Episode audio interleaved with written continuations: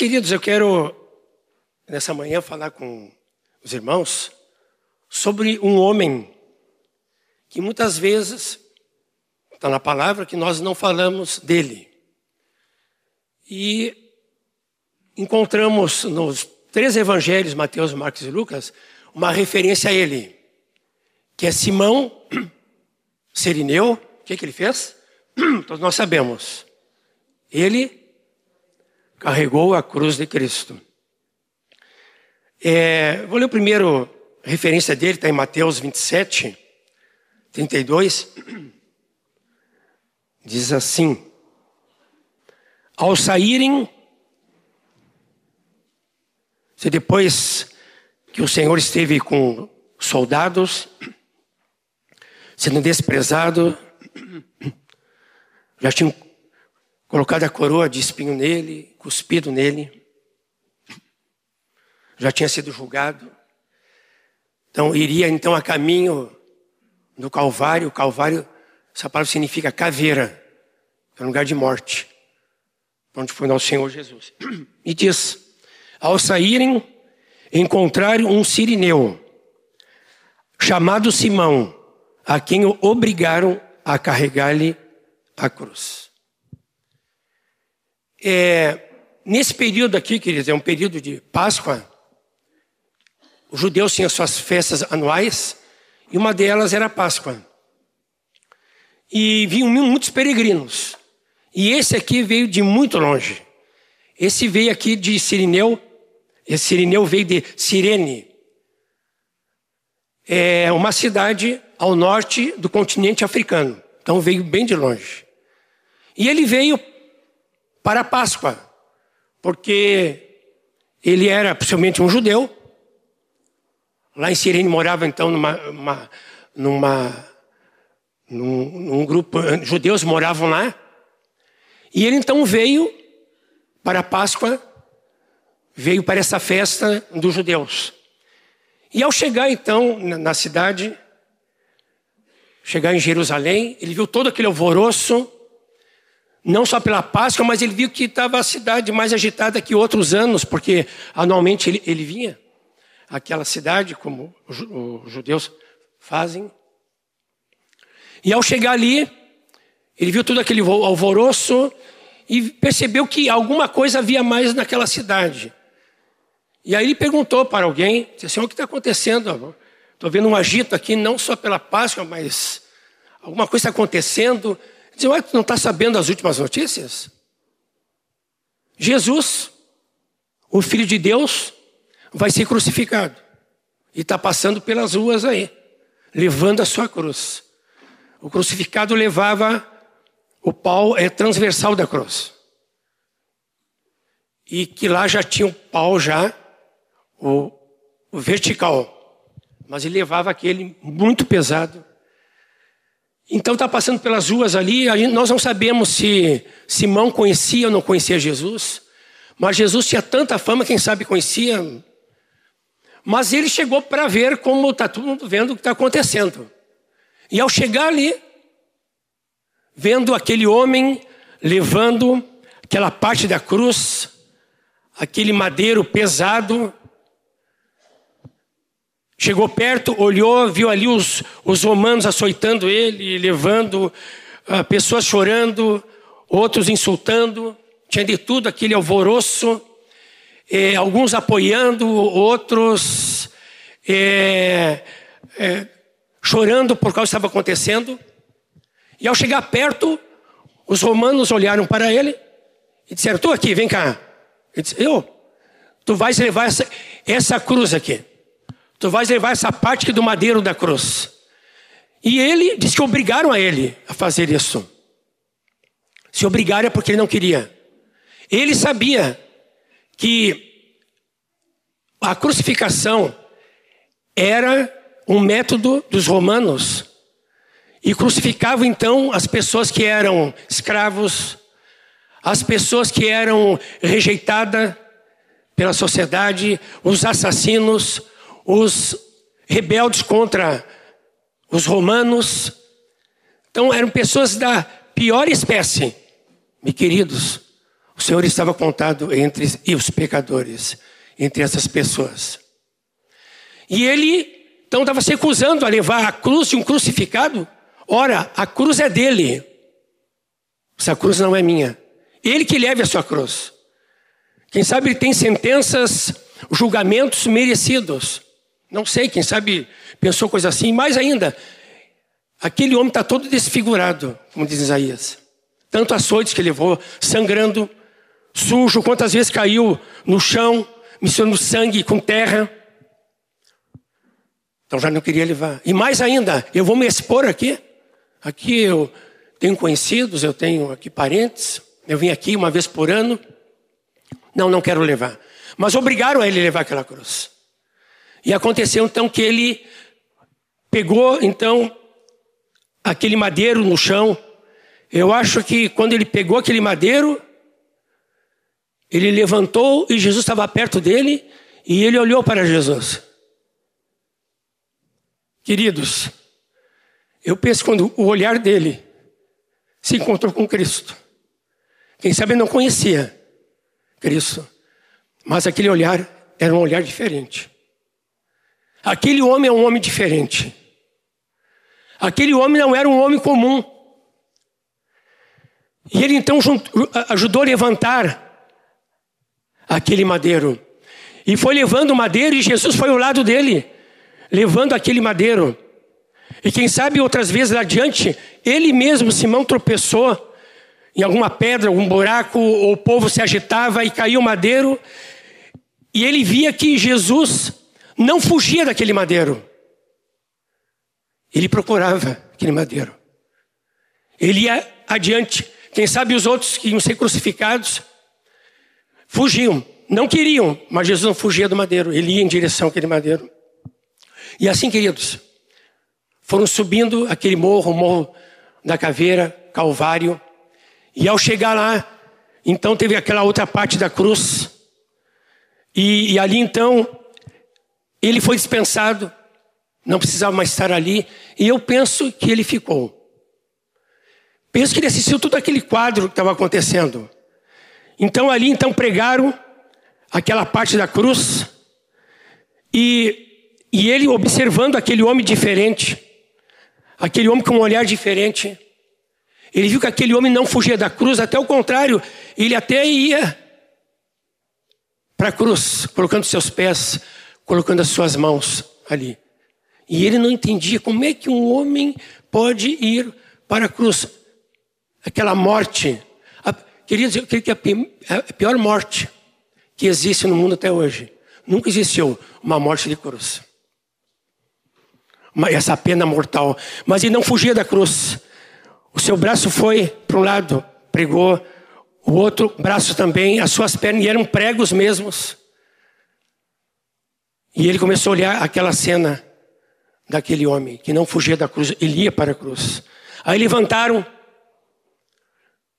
Jesus na cruz.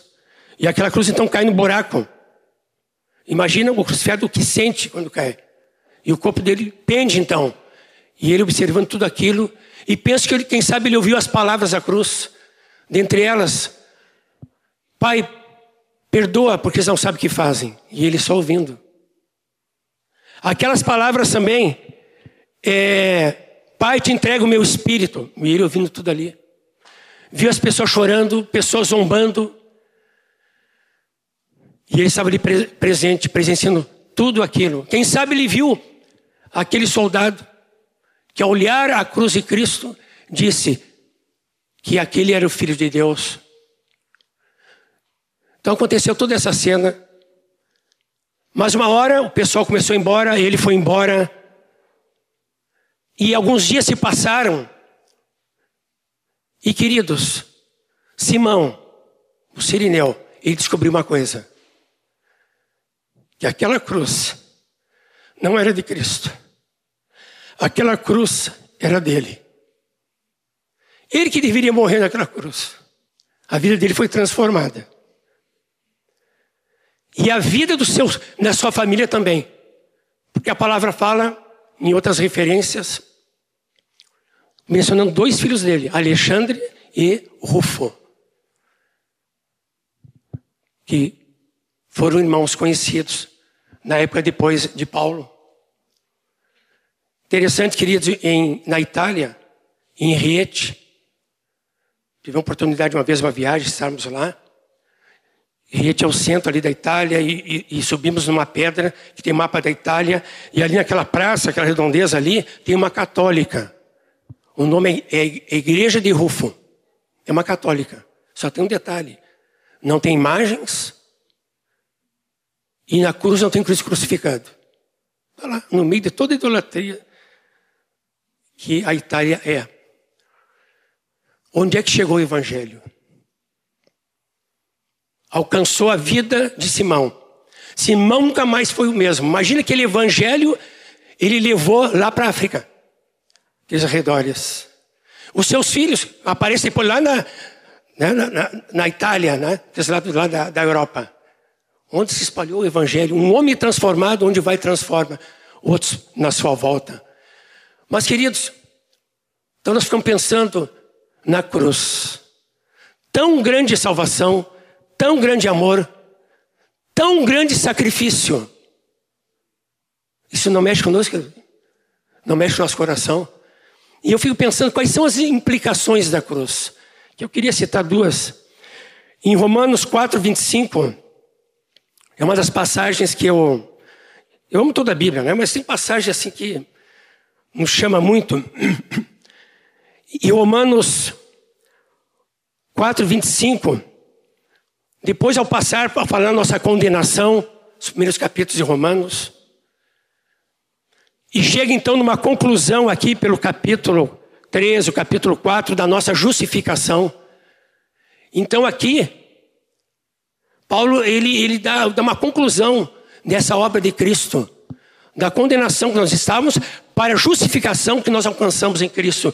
E ele diz, capítulo 4, versículo final do 24, Jesus nosso Senhor, vamos ler o 25, o qual foi entregue por causa das nossas transgressões e ressuscitou por causa da nossa justificação. Maravilhoso, né? Se nós não tivéssemos a Bíblia, queridos, tivéssemos aqui só esse versículo aqui, 25, nós temos aqui o Evangelho.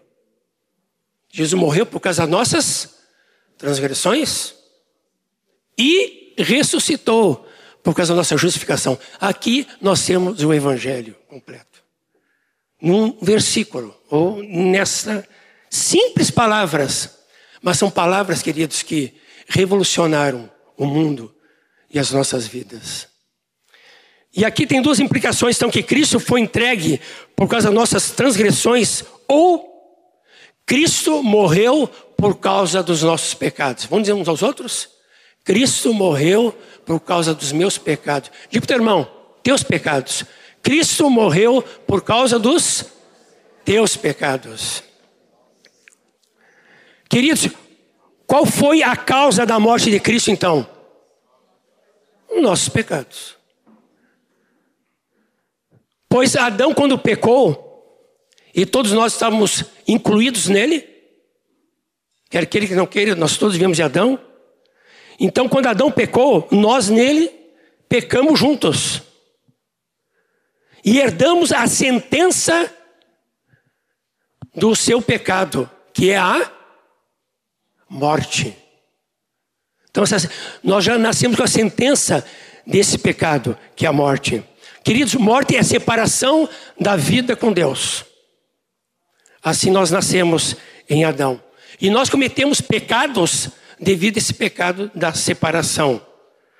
Nós é que deveríamos morrer naquela cruz. Aquela cruz era nossa. Aquela cruz era minha. Mas, queridos, olha que grande notícia. A palavra evangelho significa boas novas, grandes notícias. Cristo nos substituiu na cruz, amém?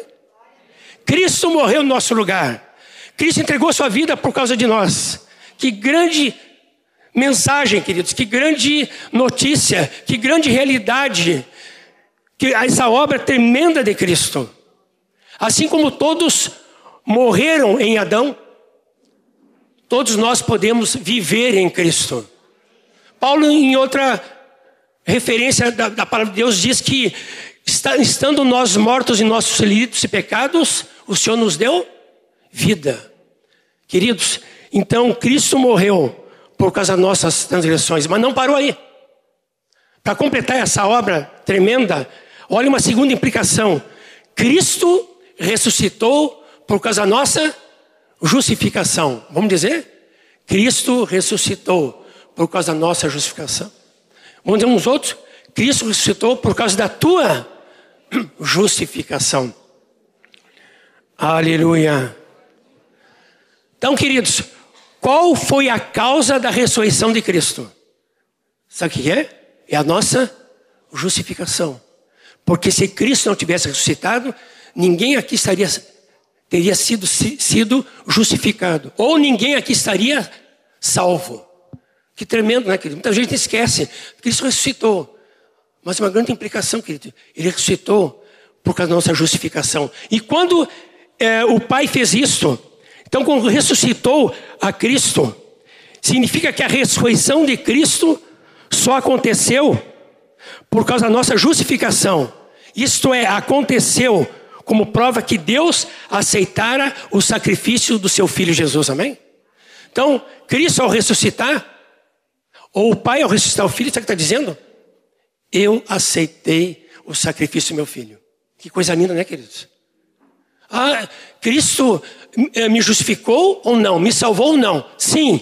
Se tu creres, ele não só morreu, teus pecados, mas ele ressuscitou por causa da tua justificação. Então a prova, queridos, que um homem e uma mulher pode ser justificado, pode ser é, salvo, é a ressurreição de Cristo. Por isso que a grande verdade que é pregada em toda a Bíblia, é, sabe o que é? A ressurreição de Cristo. Cristo ressuscitou. Aleluia. Glória a Jesus. Irmãos, quando descobrimos o que Simão, o Sirineu descobriu? Que aquela cruz era minha, não era dele. Aí nós somos salvos.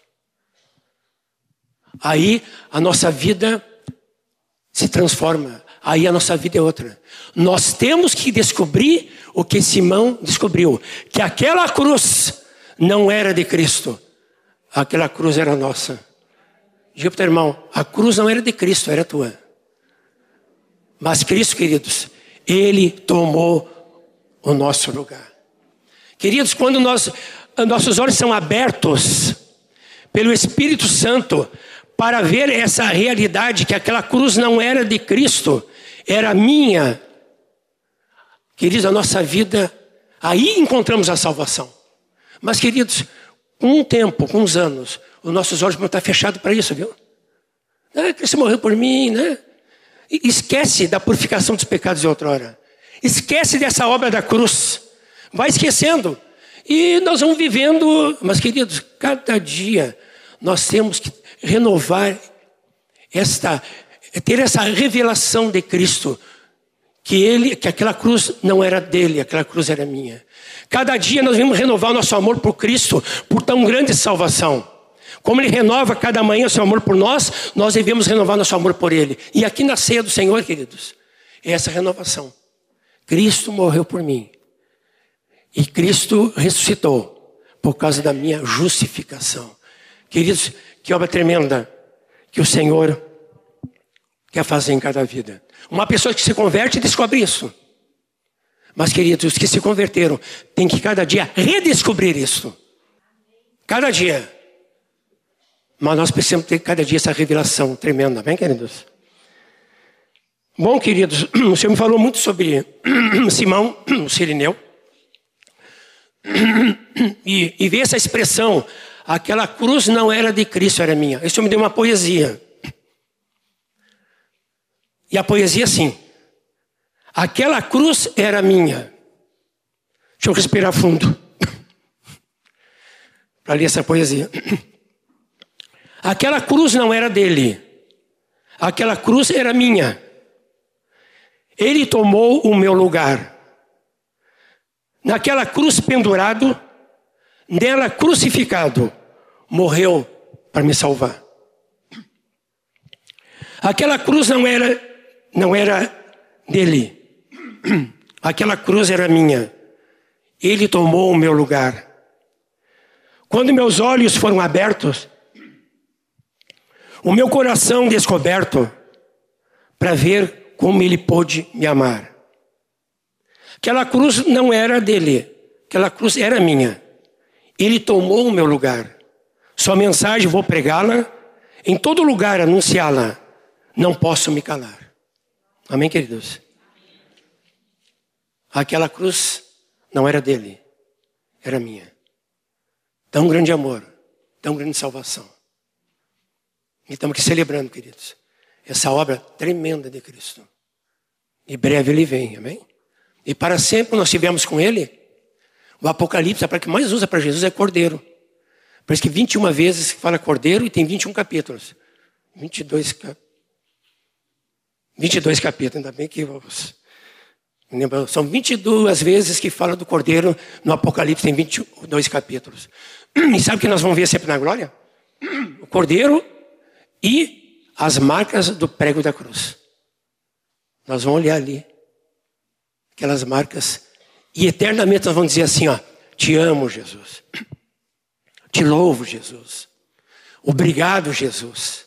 Santo, santo, santo, tu és Jesus. Vai ser uma eternidade para adorar, para adorar, para adorar. Nós não vamos cansar de adorar. Aquele que morreu por causa dos nossos pecados e ressuscitou por causa da nossa justificação. A Ele a honra, a glória e o louvor. Amém? Vamos ficar de pé. O Senhor continua falando conosco, cada um de nós, Senhor Deus. Cada um tem uma experiência contigo. Senhor, mas venha renovar, Senhor Deus, a nossa experiência contigo essa manhã, Senhor Deus. Cada um de nós, Senhor Deus. Abre nossos olhos para ver, Senhor, que aquela cruz não era tua, era minha, mas tu tomaste o meu lugar.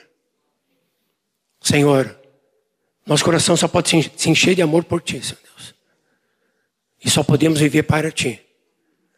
Obrigado, Senhor Deus. E aqui nessa mesa celebramos tua morte e a tua ressurreição. Me alegro, meus irmãos. Senhor, nós fomos justificados. Nós somos salvos, Senhor Deus. Obrigado por tua ressurreição. Agradeça a Deus, queridos, com alegria. Obrigado, Senhor. Diga ao Senhor, obrigado. Me rendo a Ti novamente, Senhor Deus. Entrego a minha, a minha vida a Ti novamente, Senhor Deus. Todas as minhas lutas e problemas perto da Tua obra não é nada, Senhor Deus. Então, Deus que me leva em triunfo, em vitória. Senhor, tem uma alegria da salvação. Senhor, qualquer problema que eu passar não será maior o problema. Sacrifício que tu passaste na cruz, por amor de mim, por amor de meus irmãos. Senhor, renovamos o nosso amor por ti, como tu renovas o teu amor por nós, Senhor Deus. Muito obrigado, Senhor Deus. Abençoa uns aos outros, Senhor Deus, para que cresçam nessa revelação. Põe as mãos sobre teu irmão. Senhor, impõe as mãos sobre meu irmão, Senhor Deus, para ter mais revelação dessa obra tremenda e grandiosa, Senhor Deus. Em nome de Jesus. Ó Senhor, abençoamos a nossa casa, Senhor Deus. Marido, nossa esposa, nossos filhos, Senhor Deus. Nossos parentes, Senhor Deus. Que nós venhamos a viver essa realidade da mensagem da cruz. Que a mensagem da cruz não seja algo esquecido e desprezado, Senhor Deus. Mas seja algo vivido e pregado, Senhor Deus. Obrigado, Jesus. Que na eternidade nós vamos olhar as mãos do Cordeiro, os pés, as marcas dos pregos. Aquele que nos amando entregou sua vida e ressuscitou para dizer: O Pai aceitou minha obra. E quem aceita a sua obra é salvo, é justificado, é glorificado e tem a vida eterna para sempre, para sempre louvar e adorar. Nós oramos em nome desse amado Jesus. Amém.